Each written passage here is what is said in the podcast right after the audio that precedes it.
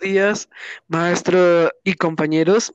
En este podcast ha- hablaremos sobre la sobre la segunda pregunta, que es, ¿qué estrategias usaríamos para que los jóvenes leyeran?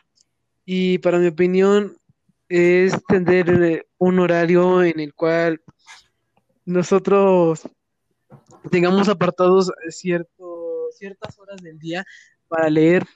Y claro, libros que nos gustan. Pero para esto quiero que me ayude mi compañero Daniel.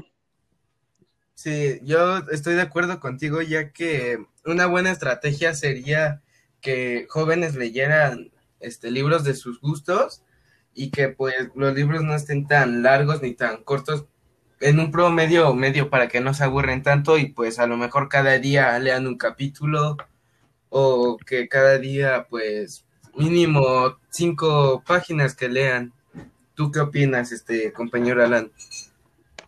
Ah, este, yo, yo igual opino lo mismo, pero en mi caso yo haría una encuesta para saber los gustos de los jóvenes y darle las, los libros de lectura de diferentes categorías de las que les guste. Y empezaría con un libro corto.